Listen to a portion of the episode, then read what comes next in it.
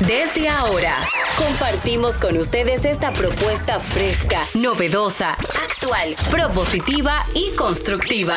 El programa donde la radio y las redes sociales se unen para darte la información más completa y diversa. Bienvenidos al mediodía con Mariotti y compañía. Al mediodía, al mediodía, al mediodía con Mariotti y compañía.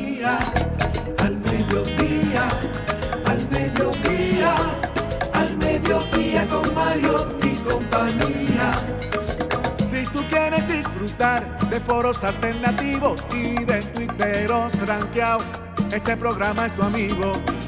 Tu revista meridiana para el talento una vía, para radio y redes variadas y con la canción del día. Al mediodía, al mediodía, al mediodía con Mario y compañía. Al mediodía, al mediodía, al mediodía con Mario y compañía. Si tú quieres disfrutar de página para izquierda, en la calle y el hogar, por eso no te lo pierdas. Para que hablemos un poco de salud y nutrición. Vamos allí camino propio de moda y decoración. Al mediodía, al mediodía, al mediodía con Mario y compañía. Al mediodía, al mediodía con Mario y compañía para que hablemos aquí de la educación vial. Siete preguntas y un chin, los pioneros y algo más. Para que hablemos de derecho, de inmobiliaria y también de entretenimientos, deportes y la torre de Babel. Al mediodía, al mediodía, al mediodía con Mario y compañía. Clave hay viaje a la vista, dominicanos por el mundo tecnología y trending topic. Dilo alto, dilo duro. Al mediodía, al mediodía, al mediodía con Mario y compañía. Al mediodía, al mediodía, al mediodía con Mario y compañía.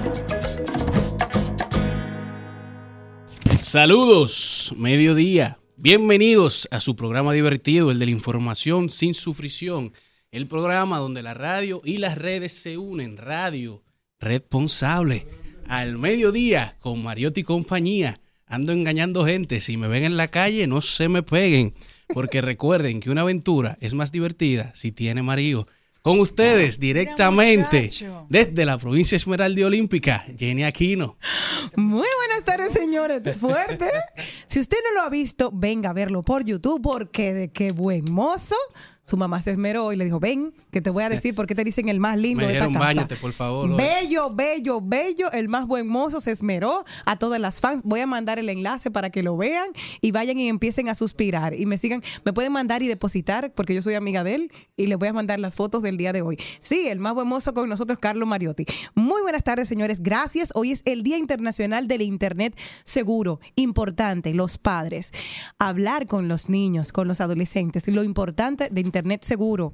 Porque hay muchas personas que se disfrazan en los chats como adultos que se disfrazan de adolescentes y que pueden tener una foto en el perfil y pueden caer los niños en lo que es sexting, o sea, de que pedirle alguna foto en situación que pueden vulnerabilizar a los adolescentes o niños. Atención, padres, madres, con esto. Y no solo eso, tú sabes que ahora están muy en tendencia los videojuegos, todo el tema de esports y gaming. Y ahora los niños tienen acceso a múltiples plataformas, múltiples consolas de videojuegos que tienen múltiples sistemas donde tú puedes tener conversaciones durante los juegos. Entonces esas personas entran, se hacen parte de la dinámica de los juegos y empiezan a atraerlo con sus mismos intereses. Claro. Y de ahí entonces miran a otras plataformas. Pero directamente desde el Distrito 1, una de sus próximas diputadas de al mediodía, Celine Méndez. Muy buenas tardes, muchas gracias al buen mozo. Aria, ¿cómo que te dicen? Dilo tú mismo. Papiriotti, No, el otro. Boca Chula. Ay, comer por el boquita, El marido de tu mujer. Para decirlo. Él vino hoy como muy fresquito, pero es una persona maravillosa. Y aunque usted le escuche un poco wow, pero él se la den bueno, él es muy humilde. Y Es un gimmick. Señores, buenas tardes. Gracias, gracias, gracias, gracias por regalarnos el, para nosotros el privilegio de su sintonía. Hoy tendremos un programa como cada día. Nos esmeramos y le damos mucho amor y mucho cariño de que usted pueda aprender, igual que nosotros, de nuestros colaboradores, de el guion, que siempre nuestra productora, que vino este año muy positiva, siempre prepara con mucho cariño y dedicación. No, Aquí en esta emisora andan como asustados porque andan como cancelando gente, pero ¿En la emisora? parece, yo no sé, hay como un sonido No. en los pasillos de RCC Media, pero Álvaro, vamos y venimos con el contenido. pero no que yo. En la cabina, ella como Curry en los playos. Como lo cogí de sorpresa, Randy con el arqueo. Siempre con los palos encima, como Cadi Mateo. Sugar si picheo, Sammy Sosa cuando bateo. Canto en Venezuela y dicen chamo, wow, que la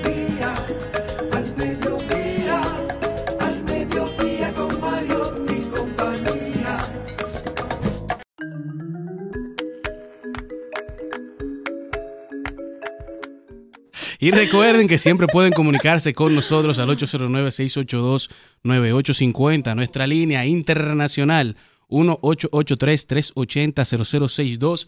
Nuestra transmisión en vivo siempre por Rumba 98.5, Cool 106.9, Premium 101.1. Y recordándoles que siempre estamos en vivo por YouTube en nuestro canal Al Mediodía Radio, también rumba985fm.com. El resumen de, de la semana, todos los fines de semana, sábados y domingo por Telefuturo a las 12 pm. También pueden agregarnos en nuestras redes sociales. Síganos en Instagram, Twitter o X y TikTok al mediodía radio. Ahora mismo tenemos mucho contenido bastante interesante, así que pasen por allá para que chequen todos nuestros reels y nuestro correo al mediodía radio arroba gmail, en donde pueden escribirnos si quieren formar parte de nuestro roster estelar de colaboradores y participar en cualquiera de nuestros segmentos.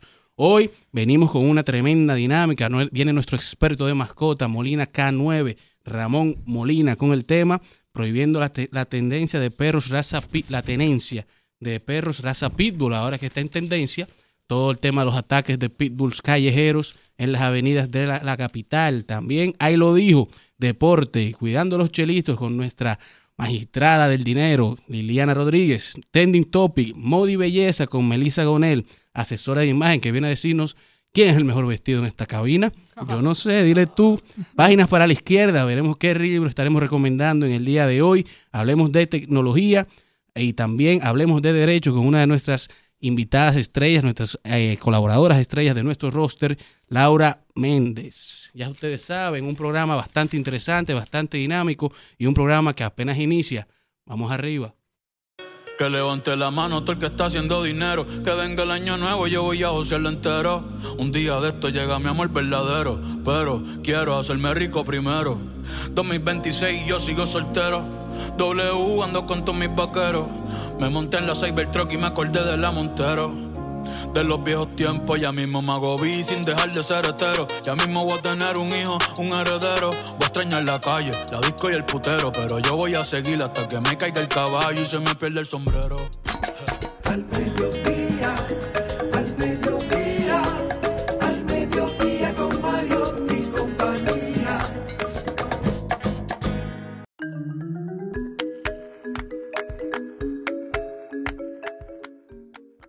Bueno, tenemos una noticia muy triste. Está des- desaparecido el señor Facundo, tiene Alzheimer y su familia nos ha enviado esta fotografía para que por favor, si usted le ve a don Facundo, se puede comunicar al 829-676-1827, 809-701-0537. Le voy a repetir los números.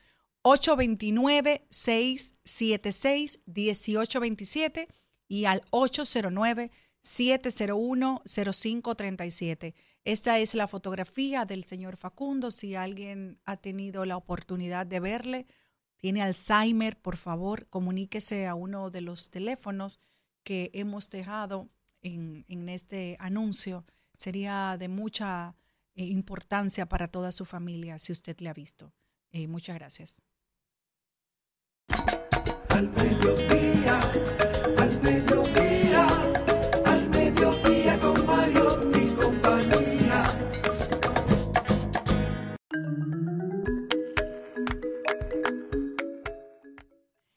Bueno, estábamos viendo un contenido, cambiando ya de tema radicalmente, estábamos viendo el contenido en, en redes y como este es un programa Redes y Radio, Radio y Redes, Radio y Redes, queríamos, sí, un trabalengua, queríamos traer algo, una dinámica que vi en redes y dije, quisiera que Celine me fuera traduciendo. Entonces, Ay, ya yo sé. no, no, no, no, esto es una cosa muy chula y quiero que tú me vayas diciendo qué fue lo que pasó. Dice, oye lo que pasa, dice, el dominicano tiene su propio lenguaje, entonces yo quiero que tú me vayas explicando qué fue lo que sucedió. Ok. Señor, el dominicano la verdad tiene su propio lenguaje. Yo le voy a hacer un cuento ahora en buen dominicano. Lo que no entiendan, por favor, los dominicanos, ayúdenlo en los comentarios. Enséñenme que usted sabe y entendió la historia. Anoche nos invitan por un privity. Desde que uno llegó, moca de una vez. Porque par- pausa. Jenny. Ah, ah, Anoche me invitaron para un privity y desde que nos invitaron yo estaba moca de una vez. Ve traduciéndote. ¿Qué? Ajá. Anoche me, Sí. me invitaron para un privity y desde que llegamos estaba moca de una vez. Tradúceme.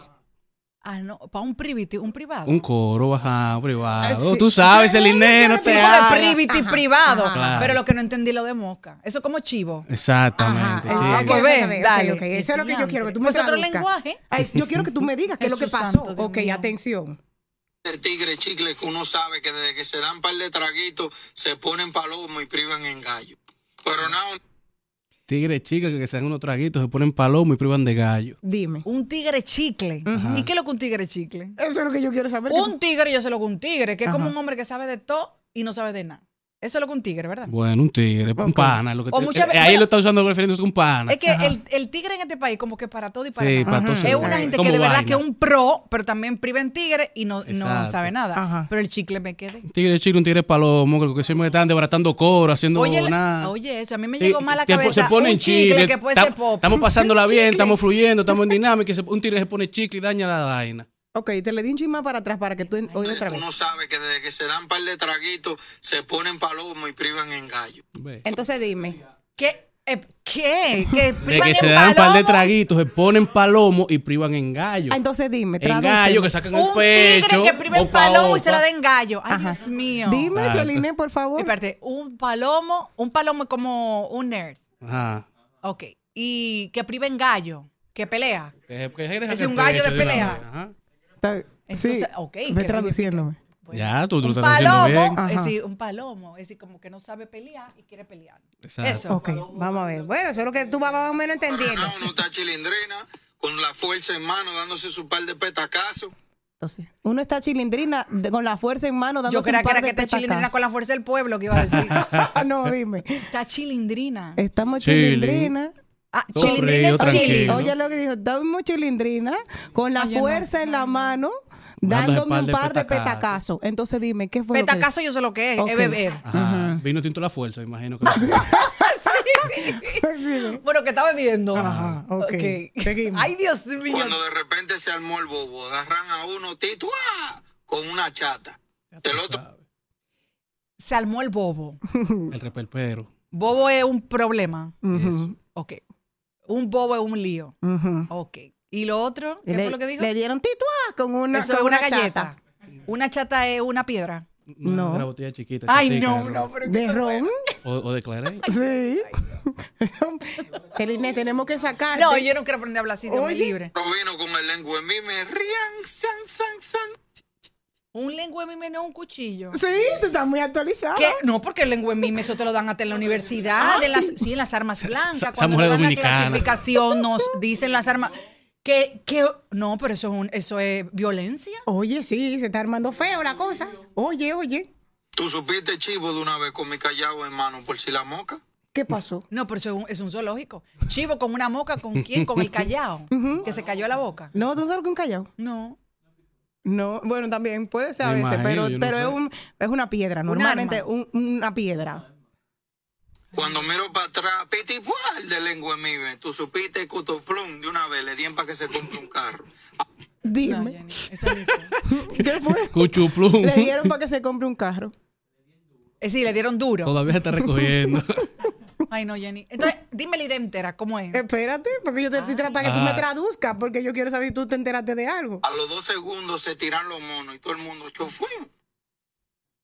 ¿Lo quién? Los monos. ¿Y quiénes son los monos? Tú sabes. No, en serio que no sé. La policía. La policía. Señores, por eso fue que vino el otro día la cantante bonita, no recuerdo, perdón, que no recuerdo que su nombre, México. la que está en México, y dijo que en México, oigan esto, señores, el ritmo se lo escuchan chévere, pero que cuando oyen dos nada. dominicanos hablar ah, en ese lenguaje que, que hablan, eh, ella dice con su pana, no entienden nada, que por eso esas canciones que dicen tal vez cosas así groseras, la gente ni se entera, es fuera de nuestro país. Bueno, eso es un lenguaje completamente distorsionado. Así que están hablando los jóvenes. Bueno, sí, un poquito. Era, era realmente, jóvenes, fue viejos, una pelea que viejos. hubo. Entonces dijo él, vayan, señora, a mí me encantó porque en, el, en, la- en los comentarios eran maravillosos porque habían personas que decían, yo creía que yo no era dominicana. Me gustó, ese fue el que más me gustó. Dijo, pero luego de escuchar y entenderlo todo, ese fue un lío y su madre. Y la gente decía, yo me iba imaginando el lío a medida que él iba hablando. Pintándolo Sí, exacto. inme- ¿Un lío inmediatamente- con zoológico? Sí, sí, sí. No, porque es que completa. el voy a poner ahora. Te lo voy a poner tigre. ahora sin pausa para que tú entiendas todo. Oye, ¿cómo es? Señor, el dominicano la verdad tiene su propio lenguaje. Yo lo voy a hacer un cuento ahora en buen dominicano. Lo que no entiendan, por favor, los dominicanos, ayúdenlo en los comentarios. Enséñeme que usted sabe y entendió la historia.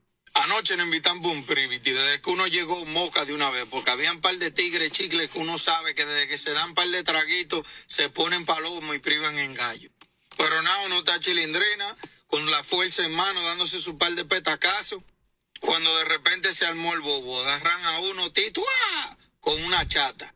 El otro vino con el lengua en mí, me rían, san, san, san. Tú supiste chivo de una vez con mi callado en mano por si la moca. Cuando miro para atrás, piti el de lengua en mí, ven. tú supiste cotoplum de una vez, le dieron para que se compre un carro. A los dos segundos se tiran los monos y todo el mundo chofuimos. Se Es decir, en resumen, un problema que hubo, se armó una se riña y se lo llevaron preso. Bueno, no agarraron a nadie porque todo el mundo hizo chofuín y se fueron. Ay, Dios santo, ¿a dónde hemos llegado? Bueno, señores, y con esta nota, nosotros seguimos aquí en Dinámica Chilindrina con este teteo del mediodía. Esa falda chiquitita, qué bonita te cuando se pueda. Y de la uni yo la saco hasta donde se hospeda. Y las demás que sigan envidiando, por eso no prosperan.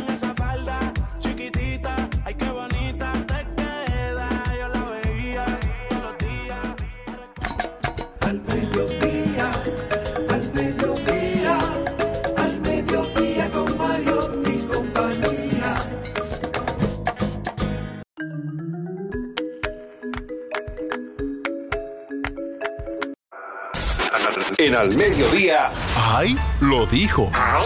Lo dijo. ¡Ay! Lo dijo. ¡Ay! Lo dijo. ¡Ay! Lo dijo.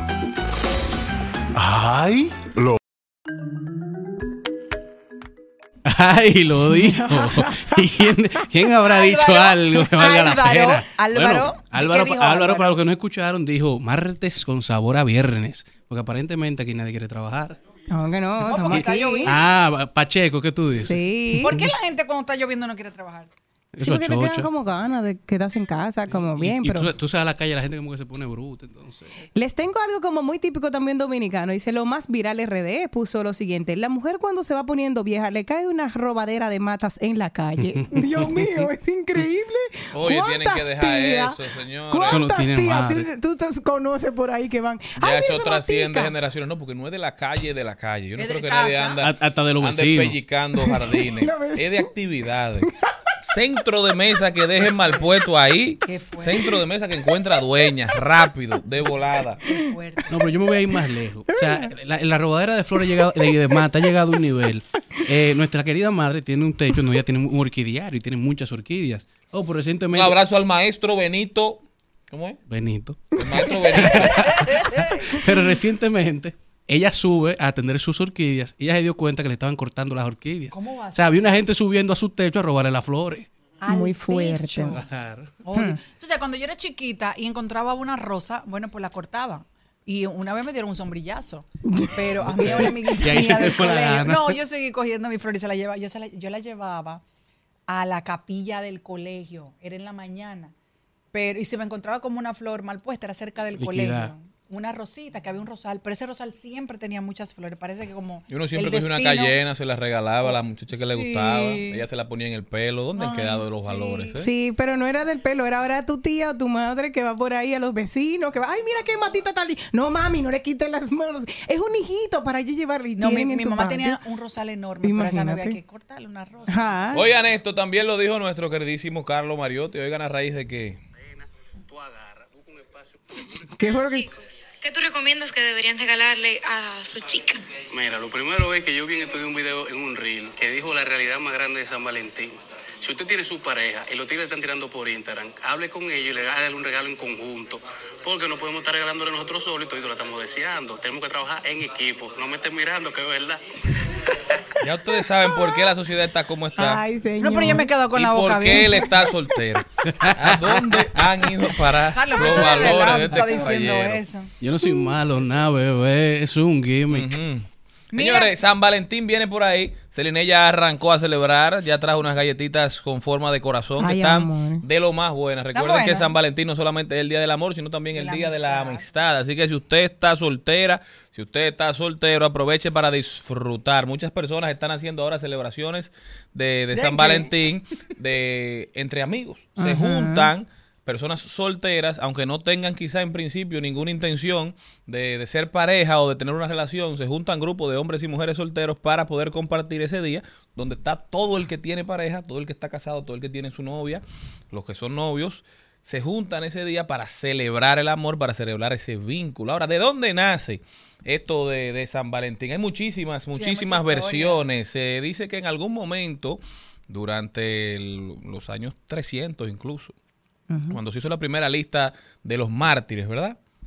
De los santos. San Valentín no se sabía por qué era que, que lo había- le habían dado la categoría de santo. Sin embargo, su día se celebraba el 14 de febrero.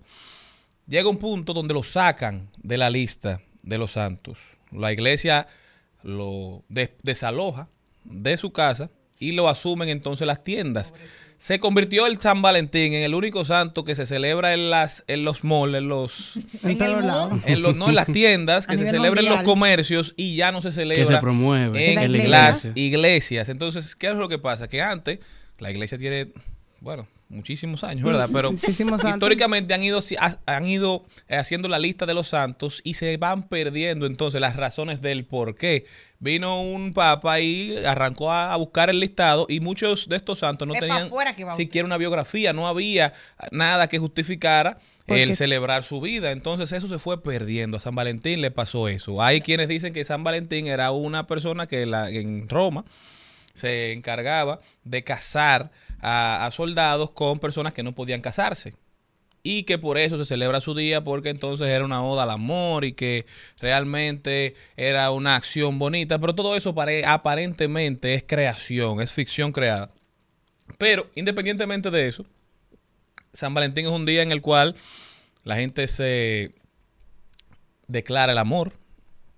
La gente, Se declara el amor en San Valentín. muchos, muchas personas declaran amor ese día. Muchas personas se demuestran afecto. Entonces, yo creo que más allá de A ti tener nunca un te gesto, declararon nada, por eso tú estás diciendo que es ridículo. pero Sí. quizás más allá de tener un gesto económico, aprovechar para celebrar la amistad, para celebrar el amor y para recordar que todos los días son buenos, para darle un, un beso a su pareja, para sacarla a cenar, para regalarle una experiencia. ¿eh? Y si usted tiene su dinerito bueno para llevársela de viaje. No, estoy en modo experiencia. Eso está muy bien. modo Recuerda, ahorro. recuerda lo que dice Y la experiencia no se gastan. Calavera. gasta No, menos. Calavera no llora. Y se disfruta entre los dos.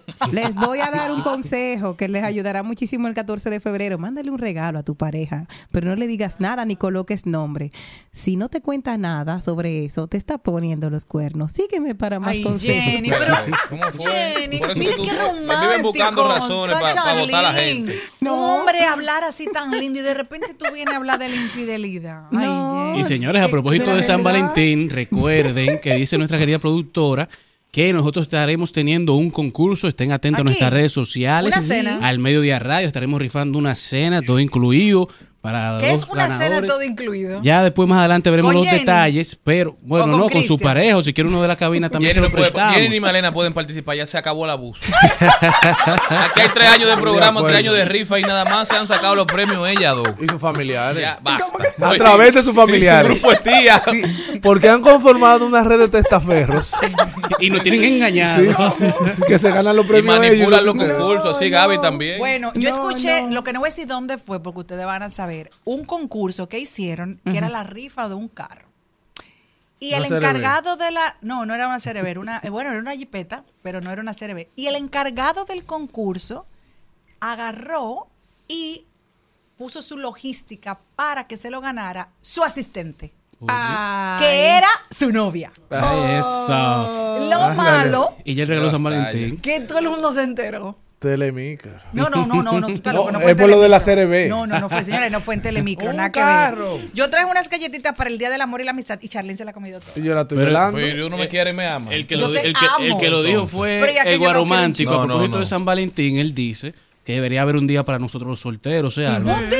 Y debería llamarse San Solterín. Exacto. Porque todos los días son para uno, pero no lo celebran. Un día que no lo celebren. Y que no, hagan sábado, no creen experiencias. jueves. Líder, pero yo vi una recomendación que usted dio a nuestro público en las redes sociales. ¿Te gustó? No, y lo pusimos ahora en ahí lo dijo. No No, te atrevas a decir depravación, que te ¿eh? gusta Una eso. locura. Mira Sí, pero- control. Yo voy a llegar a mi casa a pedir ese DM para organizarnos. Lo que pasa es que ustedes, los jeres de esta cabina, solamente vieron la primera parte. ¿Y cuál- Para todos los que nos que escuchan, subieron? sigan viendo. No, el video está completo. Sigan viendo el video y la segunda parte del video que está ahí, que sigue después de que el señor Mariotti decidió quitarlo para dañar mi, mi- mi- mi imagen. imagen. en este programa. Yo, yo doy la, recom- la recomendación real y de cómo hacer toda una experiencia rentable para el bolsillo. Un aplauso para ese bandido.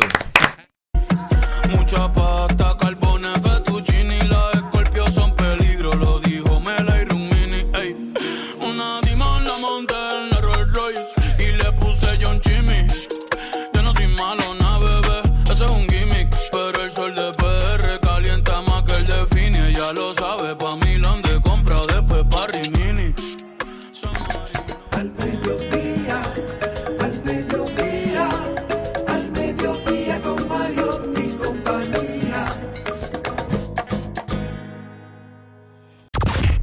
continuación, en Al Mediodía, cu- cuidando los chelitos. Cuidando los chelitos.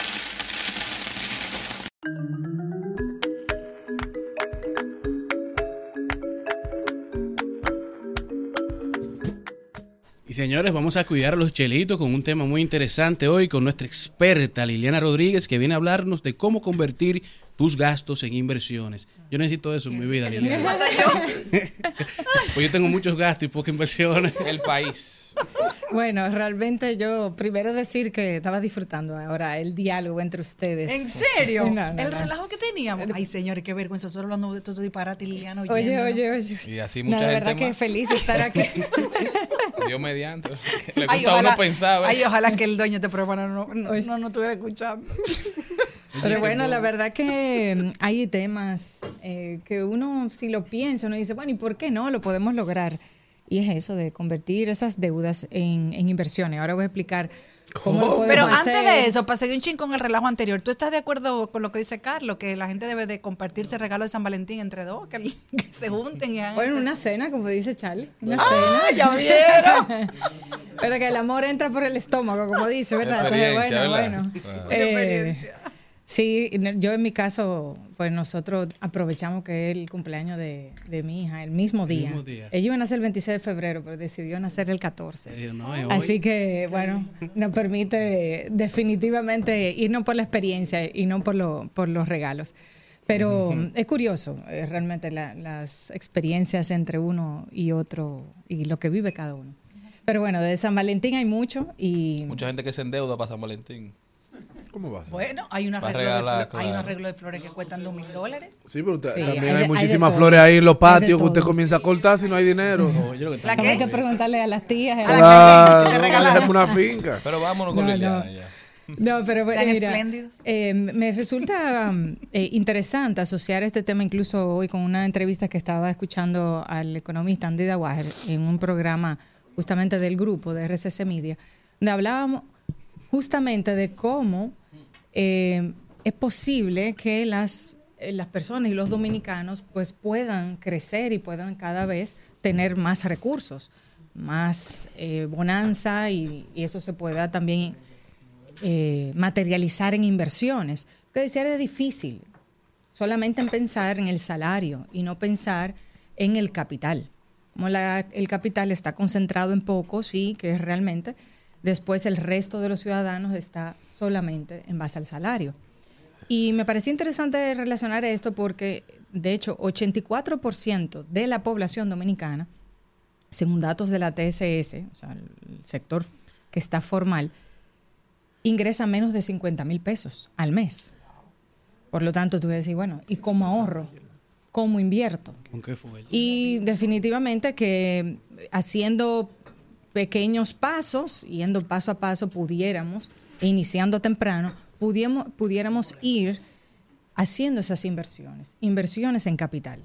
De aquí incluso ustedes han abordado, por ejemplo, inversiones en César Iglesia o Banco Promérica que eh, lanzaron, fueron las primeras ofertas públicas el, el año pasado, 2023, y entonces cómo a través de esos puestos de bolsa nosotros podemos convertirnos todos en inversionistas.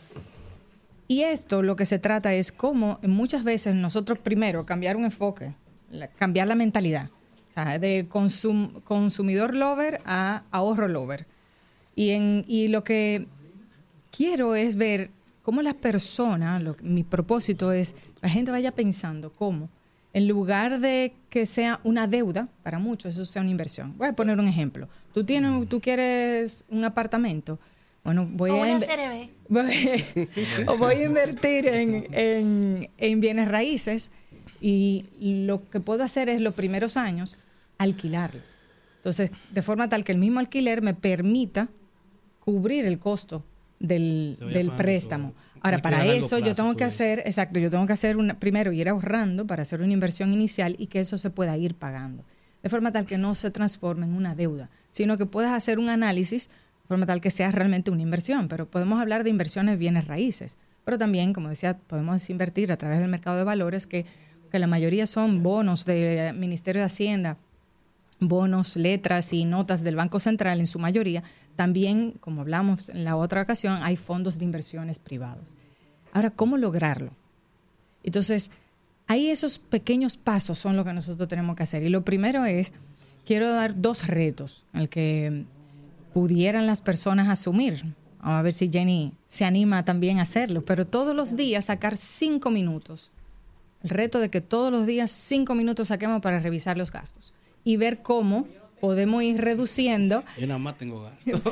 cómo podemos ir luego reduciendo algún gasto y eso lo podamos ir ¿Qué hacemos? ¿Lo transfiriendo. escribimos? Es decir, una lista aparte.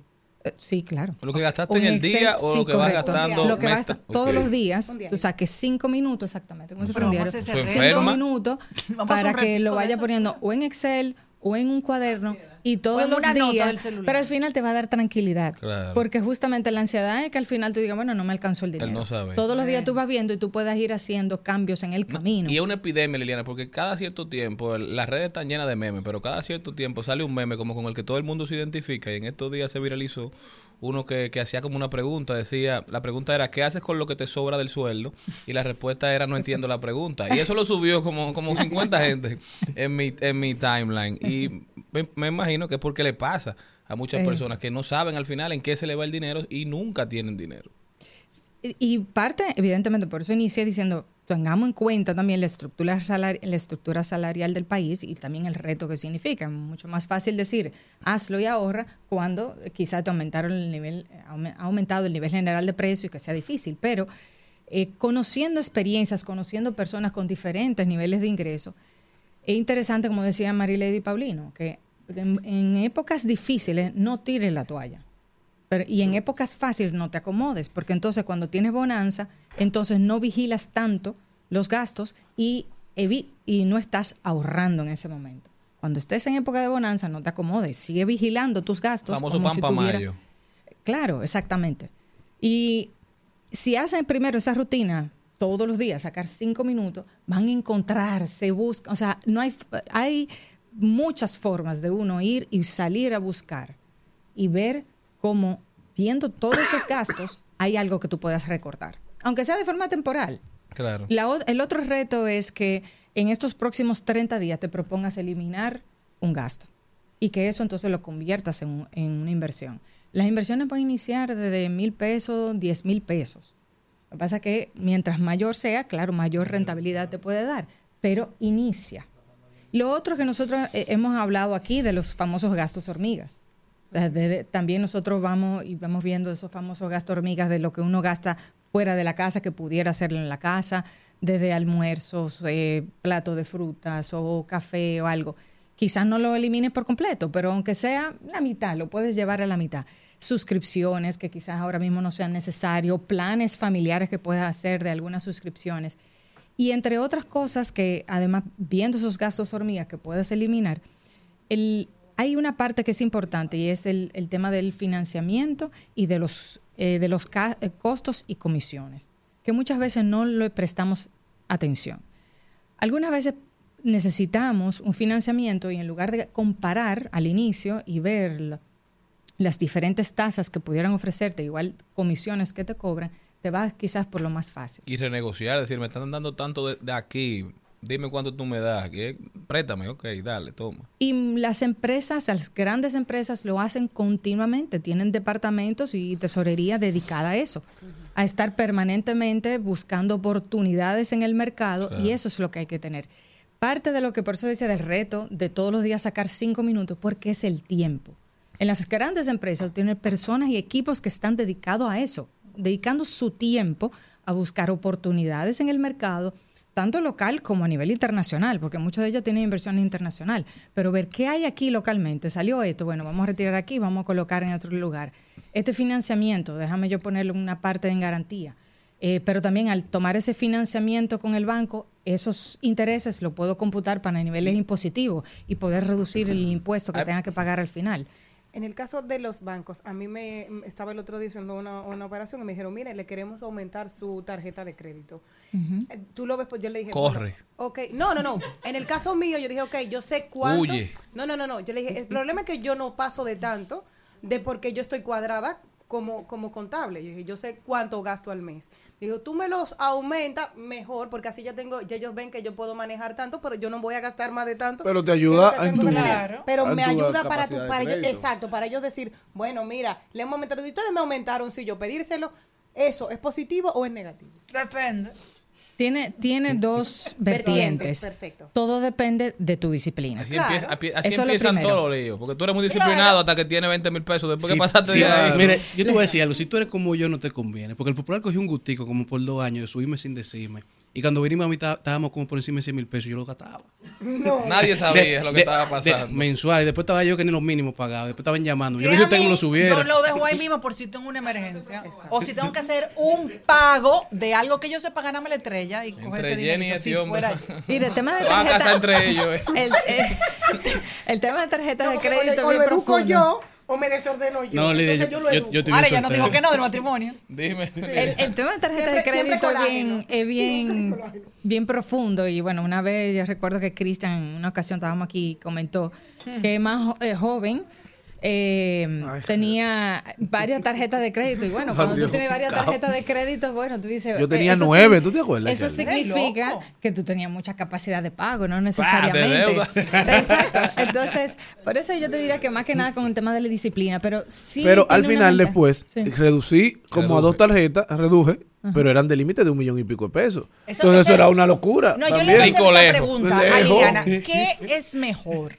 ¿Tener nueve, nueve tarjetas de crédito o tener dos, aunque sea con la misma capacidad? No, tener menos, porque de antemano la parte operativa de tú poder manejar, eh, yo no te voy a hacer una pregunta. Aún tú teniendo dos o tres tarjetas de crédito, ¿tú te acuerdas perfectamente de cuál es la fecha de corte, cuál es la fecha de pago de cada uno? Yo chivo particularmente, para eso. Me lo que yo tengo es una tarjeta bien, No hay presión por Y ya. deuda. Y uno jode con una, por Gracias eso mismo. Porque uno no está en ese estrés de que nueve tarjetas, nueva fecha de corte, nueva fecha de pago. Y si se, y si- mira, a mí me da un dolor se cuando se me va una fecha de esa de pago. Correcto, entonces ahí, ese por ejemplo, dinero- ahí tú hasta, hasta asumas. 21 días después, tú corto, yo pago los 15 para tenerlo ahí porque hay que saber que cuando... Bueno, yo pago casi ahí mismo, Jenny, porque si no hay dinerito. Ustedes quieren que le clonen la tarjeta, dejen que Liliana. Ya me la hable. No, y me la realmente, esta semana. En eso, justamente, uno de los gastos que alguna vez asumen las personas es no pagar a tiempo la tarjeta de crédito. Aún teniendo la Claro, liquidez, claro, los intereses. porque se le pasó la fecha o se sobregiró Una cosa, en nuestro país no tenemos ese sistema, porque yo veo que mi mamá, que vive en Estados Unidos, ella lo tiene automático, eh, a por lo menos el mínimo, y así ella no tiene que pagar ese interés. Ella le tiene un mínimo a su tarjeta que se lo carguen a su cuenta, y después ella paga. Y así ella no, ca- no cae en mora nunca. Aquí no tenemos eso, que uno no lo puede evitar, por lo No. menos el mínimo. No. Qué pena, eso para... Pero, Liliana, Pero ahí tendrían que dar, dado caso, una autorización para que te lo debiten de la cuenta de ahorro. seguro el pero banco sí. feliz de la vida lo hace. Pero, Sí, sí, sí, ella pero ahí respondiendo, respondiendo a lo que decía Jenny, ahí hay dos eh, ventajas. Una, el hecho de que te aumenten y no utilices ese límite le indica también a las entidades financieras que a pesar de que tú tienes una capacidad, tú no te endeudas al límite y que tú tienes una disciplina financiera. Entonces eso da una buena señal y te eleva tu puntaje crediticio porque le está indicando a la entidad, ella tiene esa capacidad, sin embargo no la hace. Es una loca vieja. Ahora, por otro lado, si te suben ese límite muy por encima, eso te va a afectar a la hora de tú solicitar otro tipo de financiamiento, porque también en un pondera de manera distinta, pero las tarjetas de crédito también son, y así es que están catalogadas en el sistema como préstamos. Al final es eso, te lo da un préstamo y por 51 días que tú debes de luego pagar, pero eso al final cuando te hacen tu análisis dice, bueno, pero ella tiene la capacidad en las tarjetas de crédito, vamos a poner que un millón de pesos, tiene la capacidad para endeudarse un millón de pesos, entonces yo tengo que eso considerarlo, porque Claro. si yo le doy un préstamo por tanto y ella ocupa También gasta la ese tarjeta. en esa tarjeta, entonces puede caer en default y puede impagar.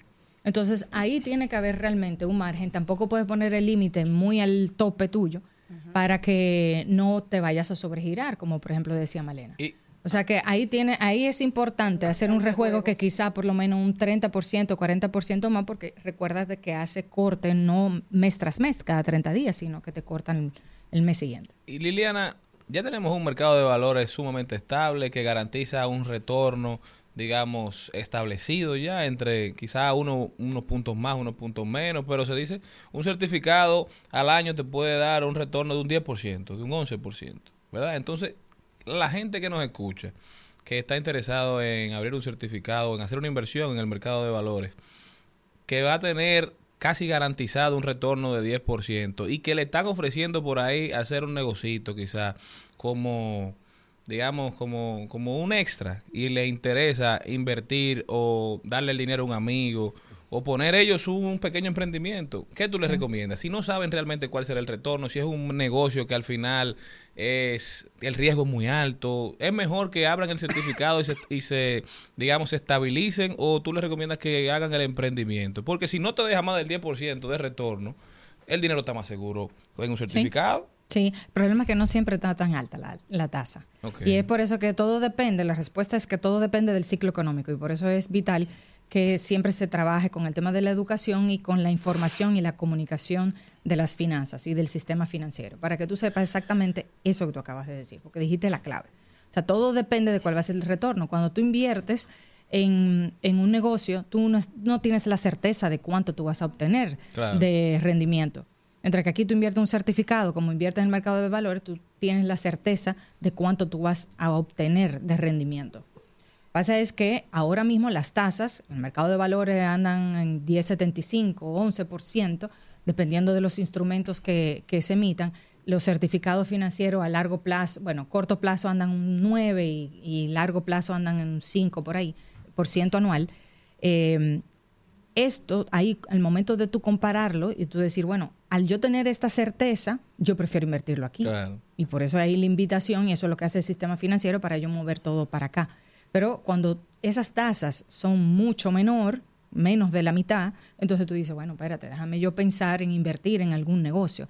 Y eso es parte de cómo tú puedes convertir deudas en inversiones también. Y por eso parte de las reglas de finanzas es que tú diversifiques. No tenga nada el salario, sino que también tú vayas pensando en tener un pequeño emprendimiento, que tú puedas invertir una parte de los recursos en algún negocio, pero también tengas inversión en el mercado de valores o en certificado de depósito. Pero definitivamente que depende del ciclo, porque el año pasado las tasas a largo plazo eran de un 11%, a, a de 3 a 5 años, pero ahora están en menos de la mitad. Claro, ya quizás Entonces, no vale la pena. Exacto, entonces ya ahí todo depende de, de qué tú puedas conseguir. Pero vuelvo y digo, el tiempo para ver cuáles son las oportunidades que tú puedes aprovechar, porque quizás los certificados de depósito ahora a largo plazo no son tan atractivos, pero en el mercado de valores sí lo están todavía, por las ofertas que está haciendo el Banco Central y que pronto puede hacer el Ministerio de Hacienda. Yo creo que con eso ya ahí cumplimos con Malena, con el tiempo, ¿verdad? Para agradecerle como siempre eh, aquí eh, poder estar con ustedes este breve momento. Dile Liliana a la gente tus redes para que te puedan seguir conversando y preguntando y asesorándose. Esas personas que tienen un descontrol financiero como yo. bueno, me pueden encontrar en las redes como Liliana Rodríguez Álvarez, Liliana con doble L, eh, y en la comunidad Ojalá, que ahí estamos siempre. Ya saben, Liliana Rodríguez cuidando los chelitos. Nosotros lo que ha frisado nuestra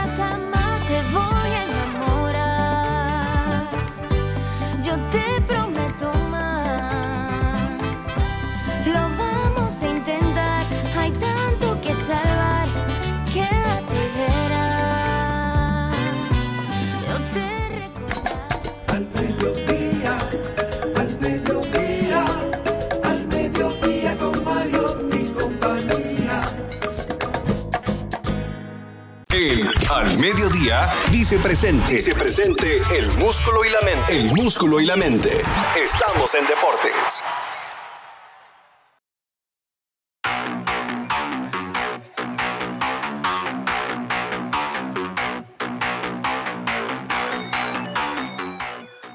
Señores, vamos a pasar al recuento deportivo al mediodía, ya como de costumbre, hablando de la Serie del Caribe, en donde el capitán de las estrellas Robinson Cano encabeza la lista de todos los bateadores a nivel de hits. El con- capitán de la patria, ¿eh? con 28 en la serie desde el 2021. Robinson Cano es el líder de la serie del Caribe a nivel de hits, en donde el capitán de los Tigres del Licey, Bonifacio, es el líder actualmente en averaje con punto .500 y en OPS, mientras que el lanzador Raúl Valdés es el líder en ERA.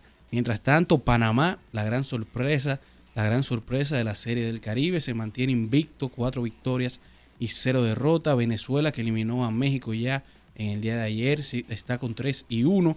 Puerto Rico 3 y 2 y Curazao y, Curazao y República Dominicana 2 y 2, que precisamente hoy República Dominicana a las 4 y media se estará enfrentando a Curazao, un partido que define el futuro inmediato de República Dominicana en esta serie del Caribe, y en donde nada más nos quedará después el enfrentamiento de mañana contra Panamá, luego del descanso de ayer. Regresamos hoy a la acción, en donde México se enfrenta a Nicaragua y Panamá a Venezuela. Mientras que en la NFL cada vez se acerca más el fin de semana del Super Bowl, en donde los 49ers de San Francisco llegan a los playoffs con la mayor cantidad de, victorias en la historia, cuentan con 38 y están buscando 39, en donde se acerca solamente los Patriots con 37 y Green Bay con 37, mientras que los Cowboys y los Steelers están con 36, en donde Patrick Mahomes, el quarterback de los Chiefs de Kansas City, es el primer quarterback en la historia en iniciar cuatro Super Bowls antes de cumplir los 30 años y donde estuvo hablando que le encantaría poder llegar a esa marca establecida por Tom Brady de ganar siete Super Bowls. Mientras que a nivel de Juegos Olímpicos el dominicano Jonathan Rubalcaba clasificó de manera directa a los Juegos Olímpicos de París 2024 en la disciplina de trampolín de 3 metros, así que felicidades para Jonathan. Mientras que en la NCAA el dominicano David Jones sigue haciendo historia y ha sido electo por cuarta vez al equipo de honor de la American Athletic Conference, levantando la bandera al más alto nivel. Mientras que en el mundo del tenis tenemos que Arabia Saudita sigue empujando y sigue buscando la manera de diversificar su portafolio y las experiencias que le brindan con miras al turismo y sigue abarcando más espacios a nivel deportivo y ahora han anunciado que se estarán in- introduci- introduciendo al mundo del tenis. Llegan ahora con el Six Kings Slam, un torneo de seis jugadores en donde el primer evento será con la participación de nada más y nada menos que el número uno del mundo, Novak Djokovic. Se habla de que estará participando Rafael Nadal, si está saludable. También estará Carlos Alcaraz, estará Sinner, actual ganador de Australia Open, Medvedev y Rune. Mientras que en la NBA ya ha sido anunciado el torneo de tres, los competidores de manera oficial. Recuerde que en esta temporada Y en este juego de estrellas particularmente habrán dos torneos de tiro de tres, uno entre el ganador eh, histórico, el mejor tirador de tres, Stephen Curry, y la mejor tiradora de la WNBA que ganó y rompió su récord en el tiro de tres de la competencia de la WNBA, Sabrina Ionescu, pero también se hará el torneo que es el que estamos acostumbrados de varios jugadores de la NBA que participan, en donde estará Tyrese Halliburton, Damian Lillard, Beasley, Bronson, Maxi y Markkanen serán los que estarán participando en esta competición. Mientras que los rankings de poder, sin importar la conferencia, tenemos a los Clippers liderando, Boston de segundo, Denver, Timberwolves y Oklahoma, en donde los Clippers y Los Ángeles se mantienen ganando sus partidos. Los Ángeles 124 por 118 a los Hornets, tercera victoria consecutiva, en donde Anthony Davis llega a su tercer triple doble, el segundo de la temporada, y en donde eh, Los Ángeles Clippers ya han ganado nueve de sus últimos 10 partidos y es la, es la cuarta victoria consecutiva para los Clippers, mientras que la NBA anunció ya que para el fin de semana de estrellas contará con una cancha de LED, una cancha interactiva, en donde podremos ver los replays en vivo en la cancha, podremos ver el seguimiento, el tracking de los jugadores, podremos ver las estadísticas en vivo como si fuera en realidad aumentada en el tabloncillo y un cambio de colores y diseños dependiendo de la competencia.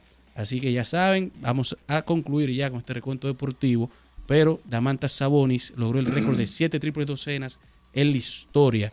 Es el jugador que más rápido lo ha logrado en la historia de la NBA. Óigame, yo estuve viendo ese juego de... De, ¿De Sabonis? ¿Cuál? No, no, el de la, la Serie del Caribe, el de Puerto Rico contra Panamá. Oye, yo no sé si era que estaban jugando mal ayer, pero qué equipito Pa- tan malo ese de Puerto Rico. No, pero que Panamá está fuerte. Panamá está Sí, no, no, la, pero sorpre- olvídate la gran de, sorpresa. de lo que batió Panamá. Los errores que hizo el equipo de Puerto Rico. No podían hacer un tiro. De eso, eso daba pena y vergüenza. Y Adiel Molina quería como meterse bajo la tierra. era. Dios mío. Sí. Oye, si nosotros no, no avanzamos hoy, perdió el Licey. Como mi corazón quisiera. Oh, oh, quisiera. Sella tu cariño y coronarlo con luz de primavera. Oh, de primavera. Dime si la luna se ha perdido de tus ojos.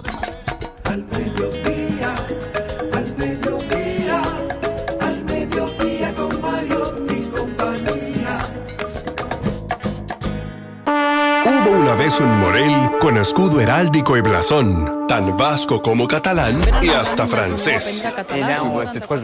El que aquí presentamos es americano y dominicano. Se llama Cristian y también es de la 3.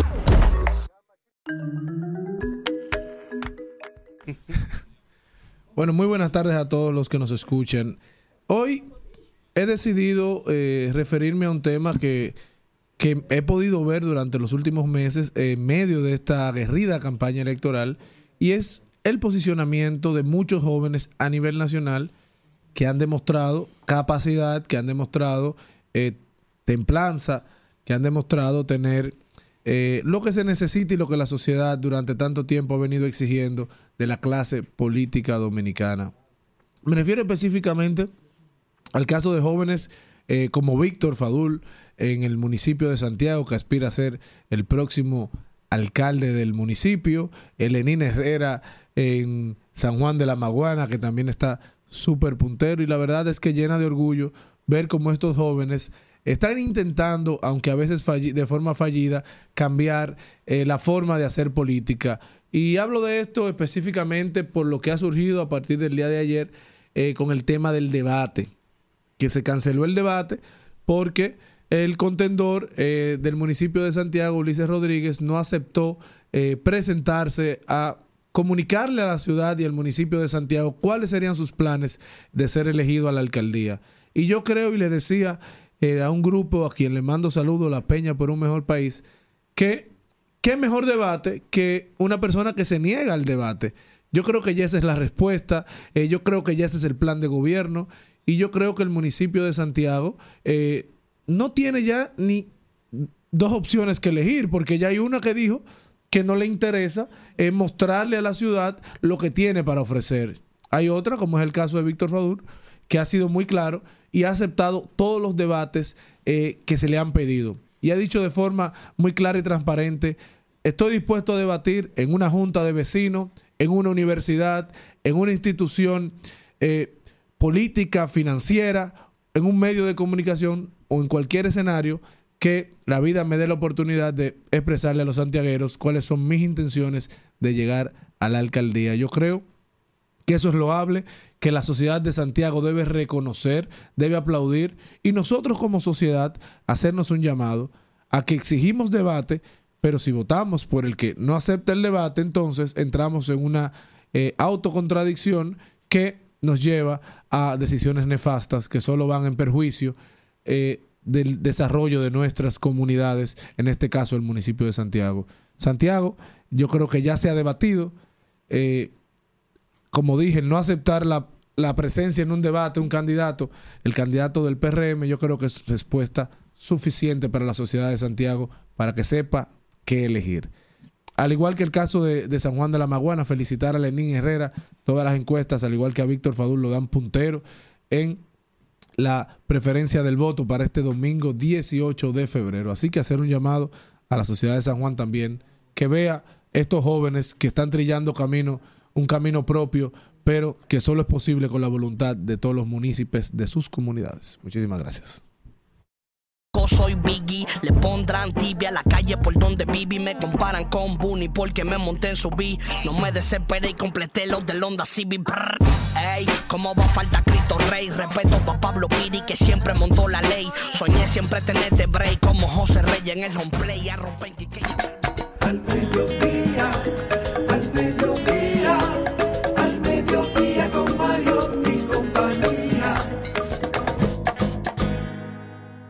Garras, picos, pelos, plumas, y colas. En Al Mediodía, ha- hablemos de mascotas.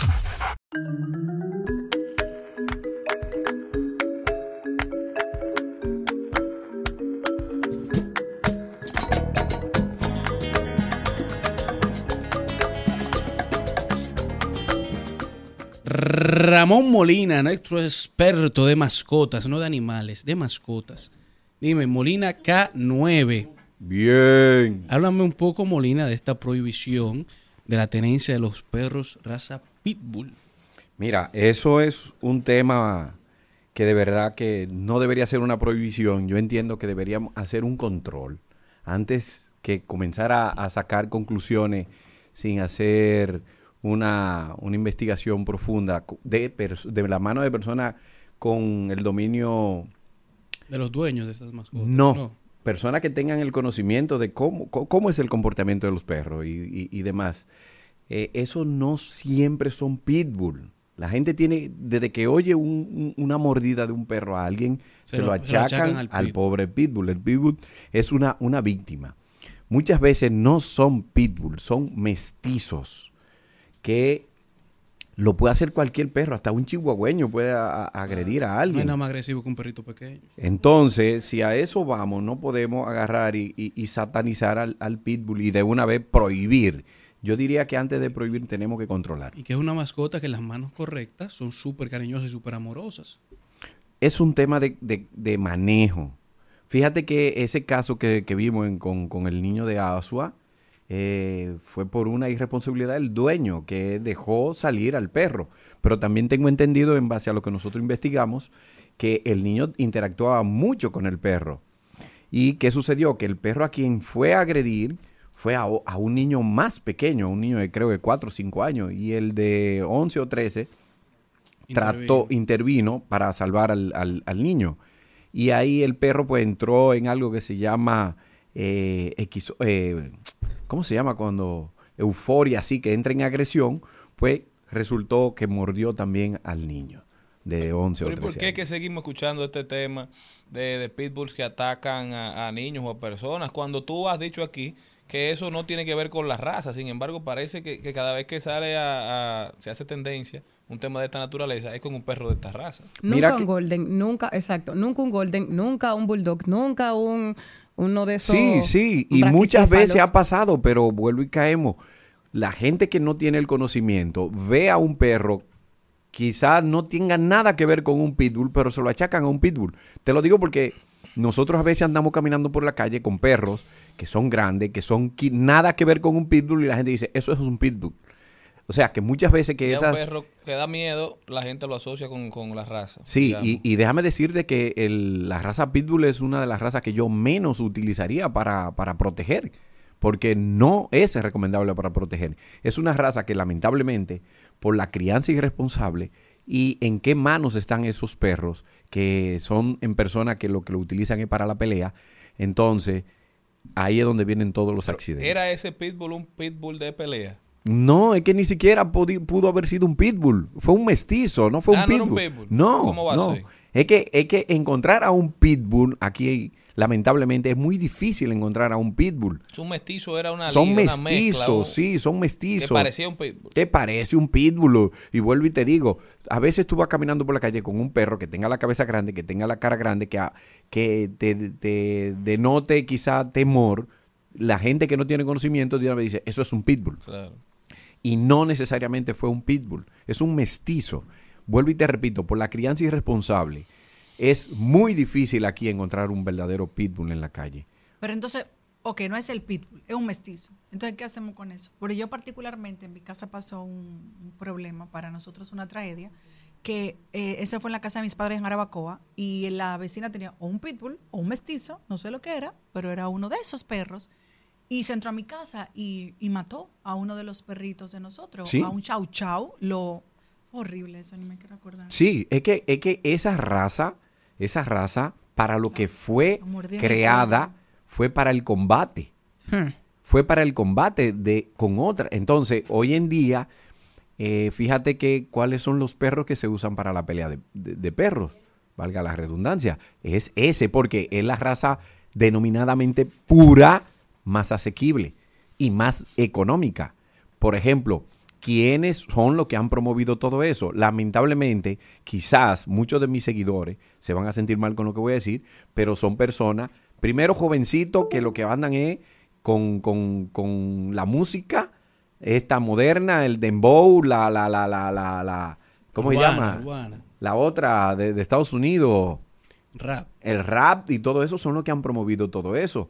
Y sobre todo la pelea callejera. ¿Dónde podemos eh, erradicar esto que no siga sucediendo? Las autoridades que se que pongan eh, como famosa palabra que no me gusta utilizar la carta en el asunto. eh, que, que se, que se empoderen y, y hagan cumplir la ley de protección animal y tenencia responsable 248-12. Molina, luego de un hecho así, ¿qué se puede hacer con el animal? ¿Hay que poner a dormir? No, imposible. Lo primero es que hay que buscar la causa, el por qué. Lo primero es que a quien hay que someter a la justicia es al dueño del perro que no tomó la, la- que no tiene la tenencia responsable. Si tú tienes un perro que es poco sociable, que es la palabra, no es agresivo, sino no tiene socialización alguna con otros seres vivos, entonces usted tiene que tener las medidas necesarias. Usted tiene que tener eh, la responsabilidad de que, ese, de que eso no suceda. Eso es como el que tenga un cocodrilo en su casa, el que tenga un león. Usted, sabemos de personas que tienen fiera salvaje como mascota en su casa. Usted no lo puede dejar de- salir a la calle. Entonces, tome las medidas necesarias para que eso no vuelva a suceder. Entonces, ¿dónde tiene que haber un régimen de consecuencia por daños a terceros y el famoso caso que hay cuando eh, tú le ocasionas daño a alguien, eh, daño social, eh, no sé cómo se llama en el ámbito legal. En la- Daño a tercero. Sí, exacto. Entonces, no es el perro que tiene que pagar la consecuencia, es la persona dueño de ese perro. Porque, ¿qué hacen si sacrifican ese perro? Ese señor vuelve y busca otro perro igual y vuelve y sucede lo mismo. Y lo que tenemos es que parar que eso suceda. Entonces, en base a eso, ¿se puede evitar este tipo de situaciones con adiestramiento? Claro que sí, claro que sí. Aún después de ese hecho. Aún después de ese hecho, porque lo que hay que ver es qué fue el detonante que, que- que- que llevó al perro a que haga eso. Si es un perro que lo hace porque no tiene ningún tipo de socialización, pues vamos a socializar al perro. Vamos a llevarlo a escuela. Miren, le voy a dar un dato. En Holanda, toda persona que decide tener un perro en su casa, lo primero es que lo tiene que registrar en el ayuntamiento. O sea, las autoridades tienen que saber dónde Yo te voy a decir algo más, termina eso.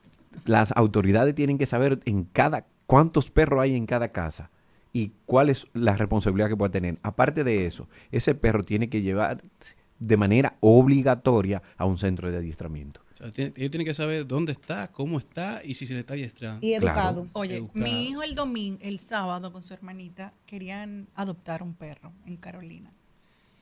Y mm, una emoción, bellísimo. El perro, el, el perro, mami, el perro. Las condiciones para la adopción eran las siguientes. El perro tiene un dispositivo digital que el centro de adopción está monitoreando constantemente dónde está el perro.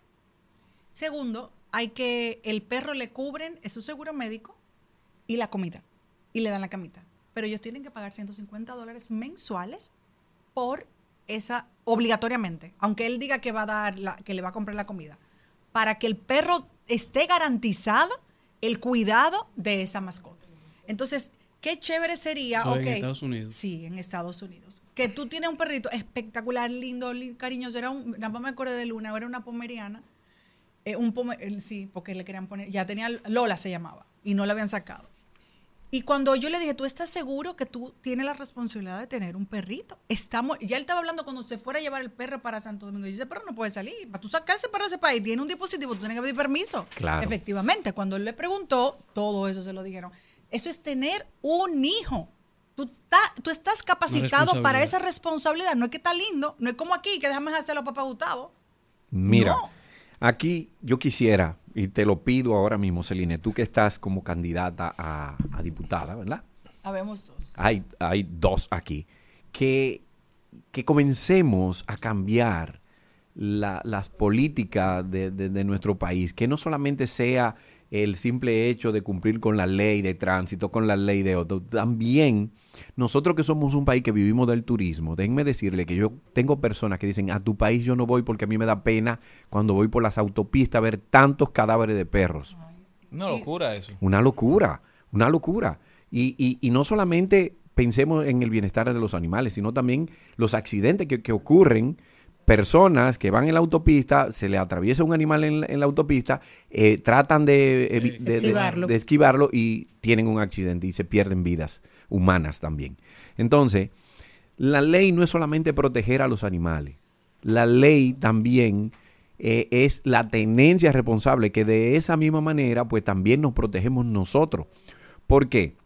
Fíjense el foco de infección que eh, puede generar un animal que ande deambulando por la calle con una sarna o con cualquier tipo de enfermedad, que se te acueste en el parqueo, que hurgue en la basura, que un sinnúmero de cosas, que no hay un doliente, que es una mala imagen para nosotros como país, que somos un país que vivimos del turismo. Entonces, haciendo cumplir esa ley, de esa ley se, se, se llevó a cabo ahora en el año 2012 y todavía, todavía la fecha donde no hay un reglamento, donde a cada ayuntamiento se le exige, según la ley, que tiene que tener un albergue para, para los perros.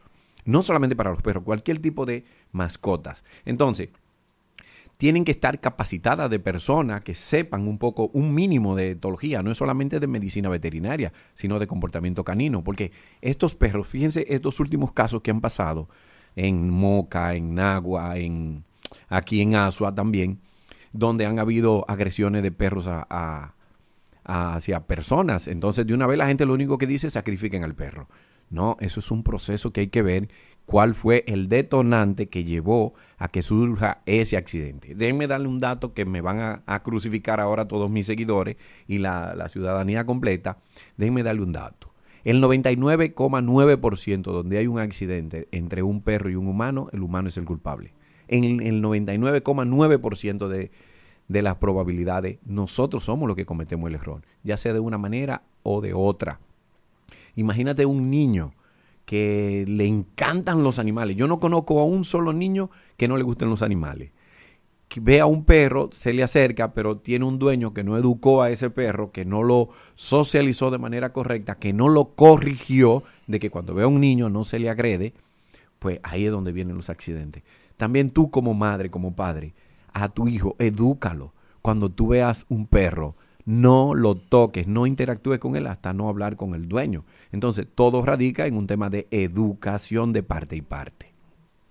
Pero vuelvo y repito, yo quisiera ver a, nuestra República Dominicana que hemos hecho mucho adelanto en muchísimas cosas, pero en el tema de protección animal y de los animales nosotros estamos como 70 años atrás. Es increíble.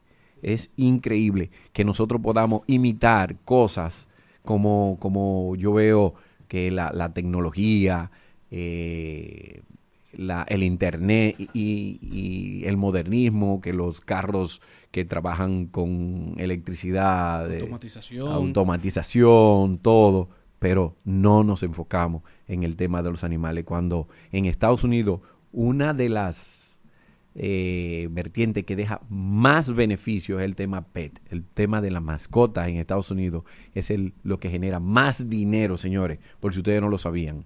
Ustedes pueden, me gustaría que esté aquí eh, nuestro queridísimo amigo que lleva las estadísticas, Darían. Darían Vargas, para que busque eso y vea que, cuál es la industria que más dinero deja en los Estados Malena le va a Unidos. poner esa tarea a él. Sí. Pero Ramón Molina, Molina K9, Molina, ¿cómo puede una persona que sea miembro de nuestra comunidad, que desee seguir educándose en este tema y que desee también hacer adiestramiento para sus mascotas, comunicarse contigo? Sí, es muy fácil. El usuario único Molina K9 en todas las redes sociales me pueden contactar. Usuario único Molina K9. Molina también, K9. también pueden acercarse a la Federación Canina Dominicana, que vamos eh, todos los domingos, tenemos clases grupales. Y este fin de semana hay un plato fuerte. El Club de Husky Siberiano tiene un evento este viernes, sábado y domingo de todas las razas, donde van a ver exhibiciones de todas las razas ah, totalmente gratis para la familia. Así que acérquense por la ciudad ganadera.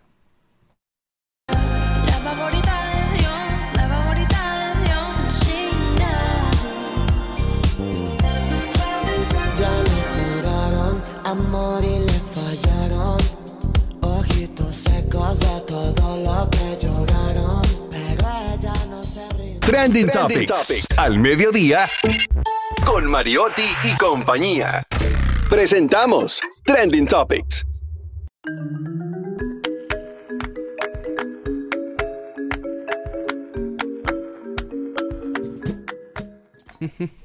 Bueno, señores, vamos a ver cuáles son las principales tendencias. Eh, ¿Quién desea iniciar? Arranca con la, el conocimiento a nivel mundial del cáncer que tiene actualmente el rey de Inglaterra, Carlos III. Y también es tendencia conjuntamente también Logan Smith. Logan Smith, si recordamos, fue el tuitero que había dicho el 7 de junio del 2022 que la reina iba a morir el 8 de septiembre del 2022 y que el rey Carlos iba a morir el 28 de marzo del 2026. Esta, cuerta- esta cuenta fue desactivada de Twitter. Y él la pegó con la reina Isabel. Entonces ya saben Oye, pero que él dijo, sal. Tú sabes Exacto. esperar la vida entera Eso para dijo- ser rey, eso. Eso dijo Un- Doña un Consuelo año. Y que te encuentren un cáncer. año va a cumplir ahora en mayo. Eso dijo Doña Consuelo. Imagínate. 74 años. Y la mamá duró, Hay la mamá duró como tipo de 100 años. cáncer. 96. Ahorita dura 20 años con el cáncer. Sí, pero no le pudo haber dado No, ya antes. le dijeron que ya Fácil no- si le daba antes. O sea, lo mejor era que no le diera nunca. Pero si le daba antes, va a decir la mamá le cogía pena. Y le entregaba adelante. Les voy a contar, les voy a contar algo. El problema es, lo- les voy a compartir a ustedes lo que que yo estaba escuchando. El 11 de enero yo estaba oyendo una, um, un, un podcast de conspiración y de cosas y decían que realmente, les voy a compartir a ustedes el link en- dentro de nuestro ¿Pero programa. qué fue lo que dijeron? Dijeron que realmente dentro de la corona a quien quieren es A William. a Harry, Ah, Harry. que tiene más actitud para hacer Difícil. Dijeron, Harry- óyeme, Harry que el tiene el hermanito. Harry, el que dice, No, pero que está sí, muy sí, sí. lejos del linaje. Harry- Uy, él le dio banda toya. Perdón, dijeron que. Harry tiene más actitud de rey y que lo querían a él más que al propio Guillermo. Que cuidaron y que estuviéramos observando qué iba a pasar, que no El- le deseaban nada a la familia de Guillermo, es- pero que Harry tenía más actitud y que podían El problema es que la vida te da lo que tú necesitas, no lo que tú quieres. Pero mira, Oye, esta, conversación que ustedes están teniendo Claro. es menos productiva que el día del rey de Inglaterra. Así que vamos a la otra Yo tengo la tendencia. otra tendencia. La otra tendencia es un poquito divertida.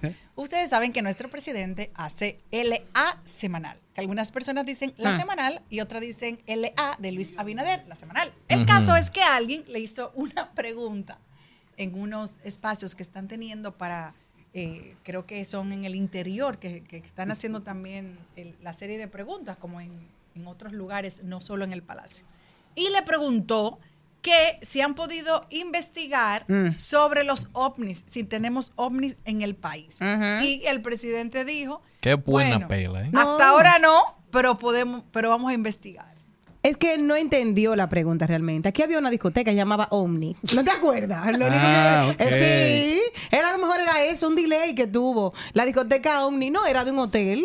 Era una discoteca Omni. Bueno, discoteca. también en tendencia desde el día de ayer una bomba que ha explotado en el mundo de la Fórmula 1. Pero espérate, Carlos, antes de, de pasar eso, ¿tú sabes lo que es que te inviten a una rueda de prensa con el Sí. presidente? Y que tu pregunta sea esa. Óyeme. Pero, Bueno, pero también Si la pregunta, un periodista que yo haya visto mucho en, lo- en la- en los medios, yo digo, bueno, quiso hacer esa pregunta, pero él la semana que viene va. Pero ese no vuelve. No, pero, pero te voy a decir quizá, algo quizá el peor. problema radica en el filtro que están utilizando para invitar a los periodistas a este tipo No, de no, no, no. Y te voy a decir algo peor. No, si es un periodista. Es que eso son ruedas de prensa co- que aceptan par de preguntitas. No, no, no, atención. Si es un periodista, necesita, el periodista, un periodista necesita ir cubierto, necesita ir con Cuchara. ropa adecuada para ir al Palacio Nacional. No puede ir eso? con etiqueta. Ahí habían influencers con blusa de tirito, así como estoy yo aquí des- no descotada. No, mi amor, hay que tener una etiqueta para entrar al Palacio. A menos que vaya a menos que vaya a la, a la semanal. Los uno no entró en chore. ya se- ha perdido. Antes era una... Bueno, como señores, y una- sigo yo con mi tendencia. Ah. Porque bien por, bien, por, Mística. bien por el presidente y su, y su alien. Ahora, en el mundo de la Fórmula 1 ha explotado una tremenda bomba y es que el presidente de la escudería de Red Bull, el, el- dueño, el jefe del equipo Red Bull, Christian Horner, que ha ganado ya dos campeonatos con Max Verstappen esta temporada y la temporada anterior, se encuentra envuelto en toda una dinámica de acusaciones en cuanto a sugerencia en el equipo y este viernes se ha puesto que será el día en donde se definirá la sentencia y todas las partes implicadas darán su versión de lo sucedido a unos investigadores independientes, por lo que este viernes sabremos si esta temporada regresa Christian Horner, que le ha dado dos títulos con Max Verstappen, o si cambia el presidente Red Bull. Ahora, tú sabes que volviendo a lo de los ovnis, le voy a decir una cosa. Como hay tanta noticia en el mundo de eso, ustedes se imaginan. El gato volador. No, que Abinader lo hubiese dicho a la gente. Sí, hemos visto una cosa como raro, este pez estuviera acabando. Entonces, la gente tiene que ¿Tú te saber lo que le pregunta. al- que sí por la frontera y por, por San No, Juan. no, no, no, no, yo le debería de preguntar, mire, como yo tengo mucho tiempo que no lo veo, le voy a decir, como cuando yo te- estaba en la calle, lo veía cada rato decir, señor presidente, ¿por qué yo no tengo marido a esta época? Usted como tiene todas las respuestas del mundo, cuénteme por qué todavía no me he casado, o sea, para saber, ya, ¿verdad? Y estas fueron Dime. sus tendencias de parte del oráculo del mediodía. No, falta la de. Una cerveza puede ayudar a que salgas de mi cabeza. No te gustaba el dinero y fuera. Al mediodía,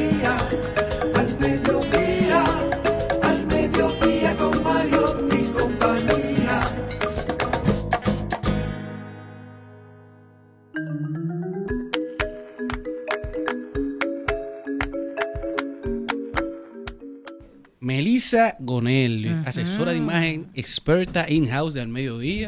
Ella, es- ella asesora de imagen experta. Ella, ella vistió a Selena en el día de hoy. Para los que no saben, búsquenlo en el video. y Melissa, precisamente, viene a hablar de políticos y cómo debes de llevar tu imagen. El señor Mariotti no me lo juzgue porque él normalmente anda muy bonito. Pero hoy, hoy- hoy anda como un poco resacado. O rezagado. ando hoy cómodo. Pero él está hoy, ¿verdad? O sea, en un ambiente. Sport. No, sí, en la radio, o sea, se le permite. Cuéntame, Melissa, Claro. ¿cuáles son tus recomendaciones para toda la clase política dominicana a la hora de vestir? Vamos a empezar porque la imagen personal en la política es un tema que pocos políticos toman realmente como debería de ser. O sea, la imagen personal es crucial para un político porque esta comunica constantemente.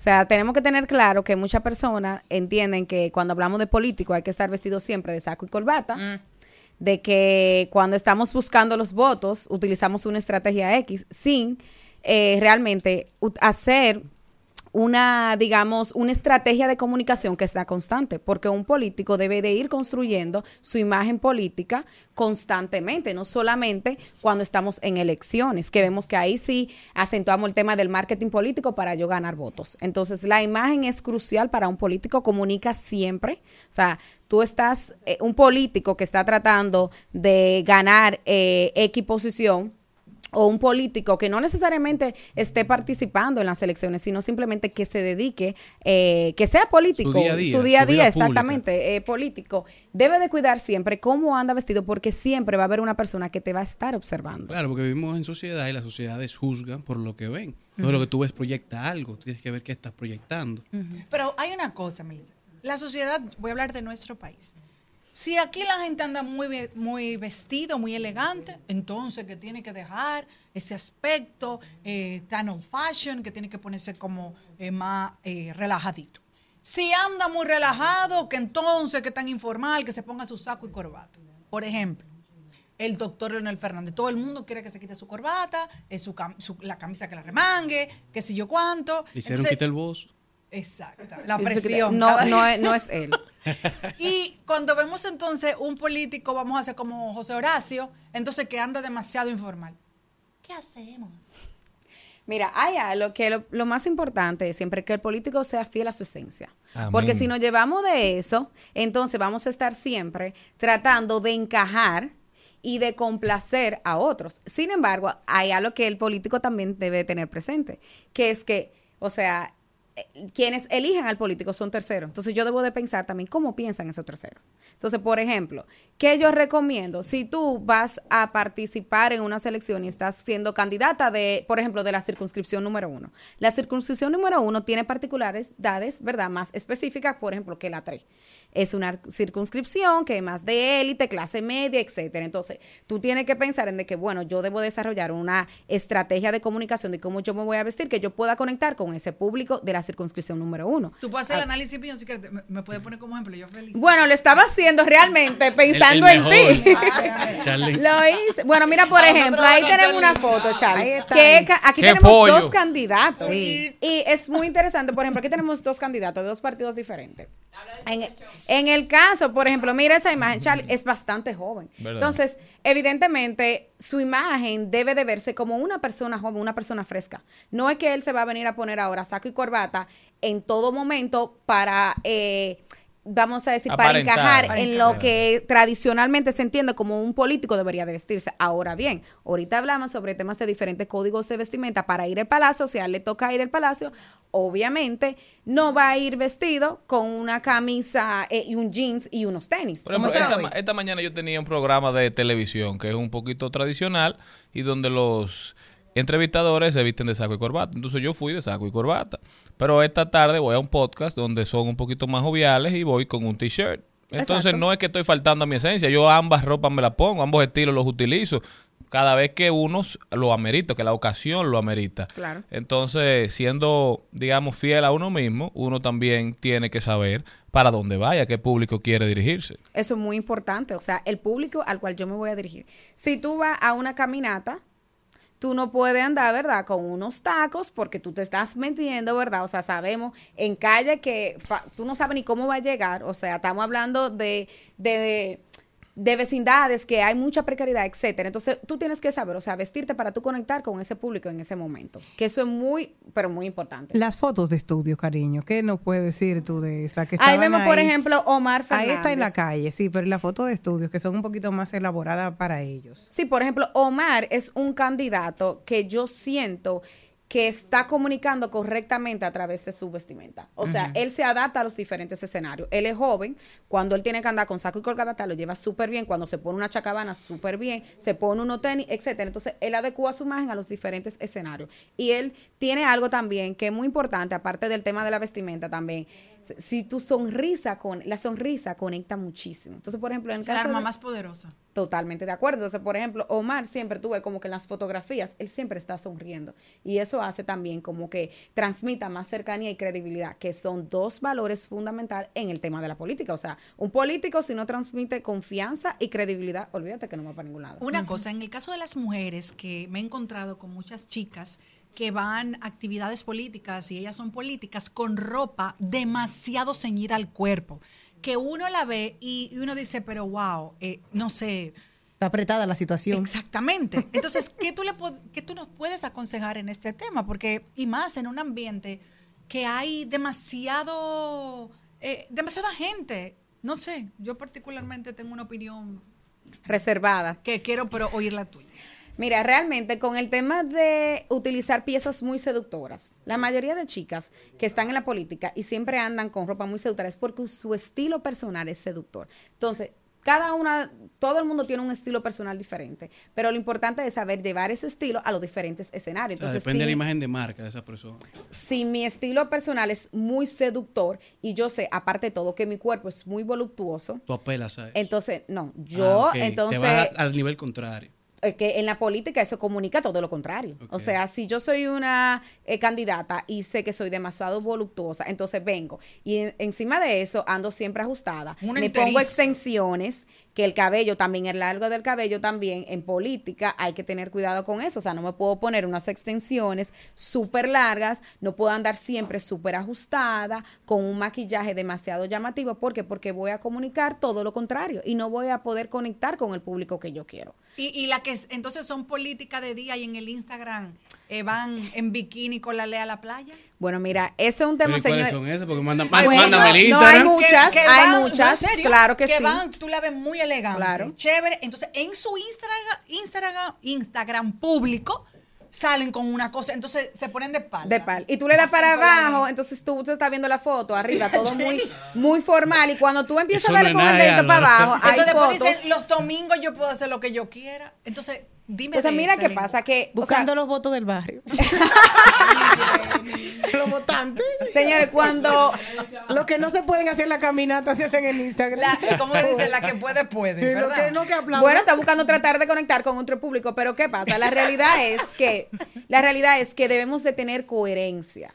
O sea, hay- debe de haber una coherencia con lo que yo hablo, con cómo yo me he visto, con mis acciones. Todo en política debe ser estratégicamente analizado. O sea, en Instagram, por ejemplo, cuando tú entras, hay personas que, ok, que van a votar por ti y no necesariamente van a tener la oportunidad de conocerte a ti para que tú le presentes su propuesta y tú poder conquistar ese voto. Y esas personas simplemente votan por ti, ¿por qué? Por lo que escuchan en los medios, por lo que leen de ti, por cómo te escuchan hablar en un programa de radio, cuando van a Instagram, un reel que ven con- por ti, o sea, un reel que ven. Sí, está eh, bueno. si, ve- si, si su imagen personal, o sea, Hay que ser No. es agradable la vista. Claro que sí. Entonces, imagínate tú, por El- ejemplo, el una regidor. persona que tú veas súper formal y tú dices, bueno, mira, ella realmente yo entiendo que puede hacer algo por mi por mi demarcación, etcétera. Y cuando yo voy al Instagram, yo veo que su imagen va totalmente opuesto a lo que ella va a los medios de comunicación a hablar, a lo que son su propuesta. Entonces no hay una coherencia, hay un choque ahí. Y ahí, evidentemente, ya tú pierdes credibilidad. Entonces, Entonces, y, y cuando el político se ve bien y tiene buena propuesta, yo- en mi partido hay un regidor así, se llama el Guti, muy simpático.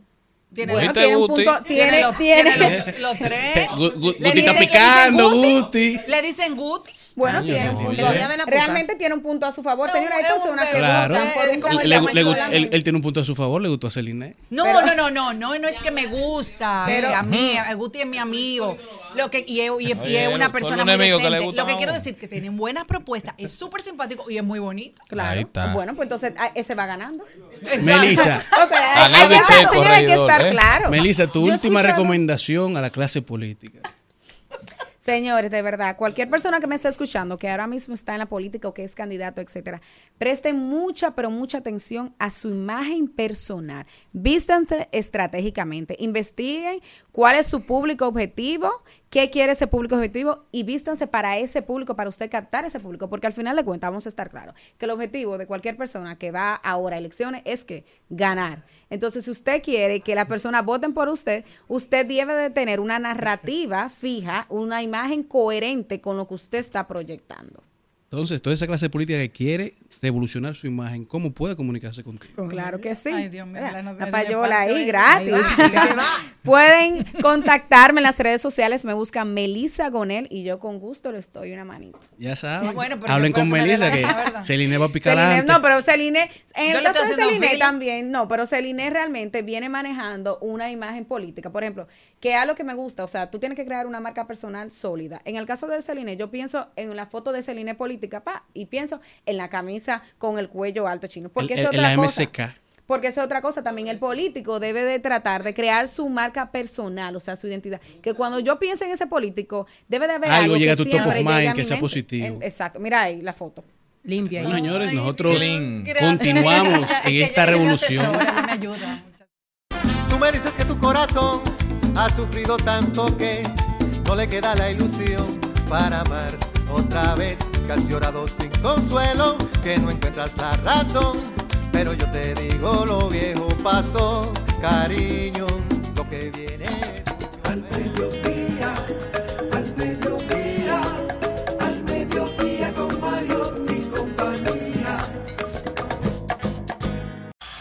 Presentamos en Al Mediodía con Mariotti y compañía. Hablemos de derecho.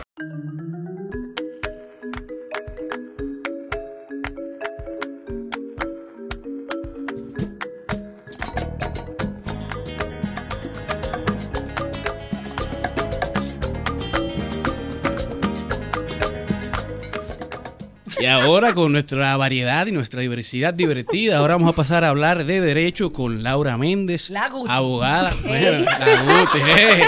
A- Atención Guti, Celine te está tirando a Laura y se está tirando ella también. Vamos a esto. La, eh, la Guti, Guti está flojo. La Guti señal. Pero Laura viene con un tema muy por Santiago, interesante. Andamos en gente. Todo bien, Charlie. Eres malo. Laura viene a hablarnos de cuáles temas legales debemos tener presentes antes de un matrimonio. A, propo- a propósito de que, de que No, a no, Ángel no. le estaban preguntando cuándo uno está listo para casarse. Sí, sí. Quitó la voz. Aquí hay un maipioleo fuerte. Bueno. La, la gente baja de venir. Bueno, dijo Carlos que él se casa. Un hombre que la semana pasada dijo que le quedaban 10 años en su casa de, de sus padres. ¿Cómo va a ser? Entonces, cuando dijeron que tú estabas aquí, dijo, me caso. Digo yo, ¿quién? ¿Qué? No sé, yo me enamoro todos los días. Pero vamos a hablar del tema. Exacto. Bueno, señores, gracias por tenerme aquí nuevamente. Me encanta venir siempre. Eh, y claro, el tema de hoy eh, es básicamente sobre aquellos eh, aspectos que tenemos que tomar en cuenta desde el punto de vista legal antes de casarnos. Eh, y más que nada con relación a los regímenes matrimoniales que adoptamos antes de casarnos. Hay muchas personas en nuestro país que ni siquiera saben que existen regímenes matrimoniales y ni siquiera saben que tienen una opción de elegir antes de casarse cómo quieren que sus bienes sean administrados y en caso de un eventual divorcio, cómo quisieran que sus bienes fuesen partidos. Entonces, para dar un poquito de contexto, eh, en nuestro país tenemos varios regímenes matrimoniales, entre los cuales se encuentran la comunidad de bienes, que este es el régimen que aplica cuando usted no elige ningún tipo de régimen distinto. O sea, si usted va- firmó y vamos a mudar. Exactamente. Si usted va a la oficialía y firmó y se casó, usted tiene un matrimonio bajo comunidad de O si bienes. se muda. Y eso implica, Y- Laura, o para si que se nos muda, que eso hablamos aquí. Perdón, Charlie. Eso implica. Bueno, eso implica que todo entra. Lo único que no entra Lo en esa es comunidad de bienes son los inmuebles que se tengan antes del matrimonio. Y con todo, señores, me refiero a activos y a pasivos. O sea, que entra el dinerito, las acciones, el carro, pero también entran las deudas. Entonces usted tiene que tener eso pendiente. Eh, para que no se lleve una sorpresa más tarde. Entonces también está el régimen de separación de bienes, que es el régimen que ahí sí tenemos que hacer un proceso con un abogado antes de casarnos para elegir que en el matrimonio cada quien va a mantener la propiedad de los bienes que haya generado antes del matrimonio y que genere durante el, ma- durante el matrimonio y ya en caso de un eventual divorcio, cada quien al final Ahí tú se entras queda con con lo tuyo, suyo. tú con lo tuyo, y cuando, cuando nos dividimos, todo el mundo se va con lo que trajo. Exactamente. Pero también lo que hacemos juntos, una vez estemos unidos, también va separado. Bueno, todo va a depender, porque por ejemplo, si yo compro un apartamento estando casada y yo estoy casada bajo, bajo separación de bienes, ese apartamento es mío. Ahora, si dentro de ese matrimonio, bajo separación de bienes, la pareja en conjunto dice, mira, vamos a comprar el hogar familiar y vamos a comprarlo en copropiedad. Entonces lo que hacen es que hacen exacto, hacen la compra del, del bien en copropiedad, lo registran en copropiedad y ya ahí ese inmueble, por, en este ejemplo, sí quedaría a nombre de ambos.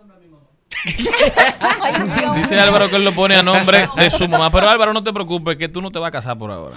El problema es que si lo pones a nombre de tu madre y te pasa algo, pues entonces ese apartamento lo vas a partir con tus hermanos, por donde sea usted tiene No, que pero partir. e- eso, Ay, eso, lo único. es- ese ejemplo de Álvaro es un ejemplo válido. Yo no sé si ustedes vieron cuando el último, la última mundial de fútbol, un futbolista árabe Ujú. pasó por un divorcio y su pareja terminó pagándole a él casi dos millones de euros, cuando el ingreso mayor lo tiene él, por ser un futbolista profesional, pero cuando fueron a la partición de bienes, todo estaba a nombre de su madre. Eso es así, pero en ese tipo de casos también, eh, para aquellos que quieren ser más sabios de la cuenta. Para esos habilidosos, Eh, sí, para, para los habilidosos, eh, realmente también la, la pareja que resulte afectada de ese tipo de maniobras puede también demandar en simulación. Que eh, tú pudieras demostrar que realmente es de conocimiento público que esa persona eh, produce mucho más dinero del que ha Claro. Eh, Declarado. declarado o el que ha mantenido dentro de su patrimonio y que ha hecho ciertas maniobras a fines de desviar la propiedad de esos bienes para evitar eh, eh, partirlos en caso de un eventual divorcio. Laura, ¿y cuándo es el momento preciso para una pareja tener esta conversación? Porque los hombres que andan, como, di- como dijo ahorita Jenny Moca, Bueno. tú le sales a un hombre, mira, entonces vamos a la de la partición de bienes o algo, dime. Bueno, yo diría que desde el momento... ¿Perdón? Es una conversación incómoda. Cuando tú, cuando tú llegas Sí. una semana antes de casarse, que mira, aquí hay que firmar unos documentos. Ah, no, porque esto no es una semana antes, señores. Hay que hacerlo por lo menos un mes antes. Porque ¿Antes del matrimonio? Claro, porque aparte de ustedes No, pero suscribir con- pero- el, el acto notarial, ustedes también tienen, o sea, hay que contratar un alguacil que notifique Claro. ese acto en todas las oficialías. ofi- Si No. se van a casar por la iglesia, en su Pero iglesia. no es nada. el que tiene más tiene que compensar al que tiene menos. de ¿ves? que firme eso. Si la Yo- conversación la trae el que tiene mal, el que tiene menos, el que tiene menos, eso fue. Yo he visto muchos casos Sí, que la boda hay- se ha desbaratado. Hay porque mucha hay gente que no la aceptan, en serio. Sí, sí, sí, eso se ha visto. O sea, hay bodas que se han desbaratado, hay mucha gente que se ofende, que entiende, que lo ve desde el punto de vista, ah, no, porque tú entonces tú me estás diciendo esto. No, y que tú dices, no, nos vamos a casar para divorciarnos. Y realmente esa no es la idea, porque hay muchos casos que se dan que cada caso es particular. Por ejemplo, hay casos que son las familias, las familias que exigen a estas personas que se tengan que casar bajo separación de bienes para que en caso de un divorcio los bienes familiares, el patrimonio familiar no se No vea se afectado. afectado. Eso en caso de, por ejemplo, de empresas familiares grandes, eh, porque obviamente la partición pone en riesgo la entrada de personas extrañas a, a la empresa, por ejemplo. Como en el este príncipe Bueno. Y las estadísticas, las estadísticas dicen que uno de cada dos matrimonios probablemente termine en divorcio, lamentablemente. Y esos números, la tendencia es a que sigan aumentando. Entonces, el que tiene algo que proteger, tiene la responsabilidad de proteger su patrimonio solo, no solo con él, sino con su familia también. Así Pero hay otros regímenes, Laura. Bueno, sí, eh, hay dos más, que es uno que es la comunidad reducida a gananciales, que este es un régimen que es muy, eh, muy poco utilizado. Eh, este consiste en que es una comunidad, pero solamente se reduce a las ganancias que reciban eh, ambas partes en el matrimonio. O sea, no necesariamente entraría todo lo que tú tengas, todo lo que tú adquieras, no entran las deudas, que esta es una parte bien importante. Es el que me toca a mí. Es, el que me gusta. eh. Eh, Digo, muy tarde. Si no lo elegiste, ya que está tarde. ambos están un poco tarde. Exacto, ya está un poco tarde. Y también está el régimen total, que es un régimen, señores, que data de hace siglos. derecho romano. Obviamente, exacto, es un régimen que está en desuso. Casi si tenga Ya, esto. Exactamente. Pero Eh, explícalo para ¿Y que la es gente ese? que, que, que se, para que la gente se arrepienta también. Claro, bueno, el régimen total, en el régimen mediante el cual la familia de la, de la dama entrega al esposo cierta suma de dinero Si usted llamada tiene dote. vaca, le da 10 vacas. Exacto, entonces mí usted le ese- entrega una e- e- dote. Ese me intriga a mí. Ese me intriga. Ese te intriga. Yo creo que nosotros vamos a tener que pagar una dote por ti. Bueno, le, le, le- y eso es muy ¿Qué? común aquí daremos ese país. deuda. La La, dote, la deuda sí, se puede dar. desuso. Pero tú no ves nunca ningún Nunca caso. Mire, llévese en- este Carlito y tenga tanto. No, nunca he visto en la práctica. en lo que sí veo que quizá el papá de la dama pueda comprar el, el- la vivienda familiar. Ya estoy Ah, pero se la dote. Digamos que se la dote. Ya estoy esperando la que diga, quiero que te vayas del lado de mi hijo, te voy a dar 5 millones de dólares. Pero no aparece. Me ofrezco. Yo estoy esperando eso. A mí se me va muy rápido así. Dios mío. Larry, ¿cuáles son los problemas más comunes para cerrar ya que, que están experimentando las personas a la hora de divorciarse? Realmente. La partición. Y precisamente por eso es que en nuestro país, en la práctica, lo que se hace es que se hace el, proceso judicial del divorcio. El divorcio puede salir, usted puede estar divorciado y todavía en el tribunal puede estar el proceso de partición pendiente de ser decidido. Porque la partición es donde se presentan los más grandes problemas al momento del divorcio. Inclusive, ve, la pareja pueden hasta acordar cómo va a ser el tema de la, de la eh, eh, guarda de los hijos. Y todavía no resuelven la partición. Entonces, Y eso se realmente, queda ahí, empiezan los se queda- problemas. ah, por ejemplo, tengo, tengo un- una conocida que se divorció, se volvió a casar y todavía no ha resuelto la partición de su primer divorcio. Y hay manera de Wow. evitarlo. Es que- eh, Eligiendo un régimen matrimonial antes de casarse. ¿Cuál de los tres? Dejando las cosas claras. Bueno, eso depende de cada caso y de cada pareja. Contigo vamos a elegir la dote. Sí. Tranquilo. Yo, la, hay- yo- yo la estoy eligiendo, pero para mí, a mí que me tienen que dar porque yo soy el precio mayor. Ay, no, Dios, ay, humilde. Hay Pon tú que parejas sí. que, han dejado el divorcio, yo te fuera de relajo, por cuando ven lo que tienen que partir, mejor dicen, me quedo ahí. Eso es así. Lara, una recomendación última y tus redes, por favor, para que todo el que quiera educarse Claro. previo al matrimonio pueda De comunicarse derecho, contigo. Sí, por favor, de derecho.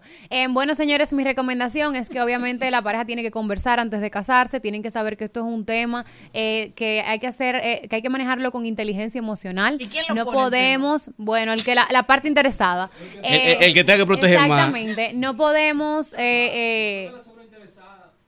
Eso es así. Y nada, esto hay que hablarlo. Esta es una decisión que hay que tomarla antes del matrimonio.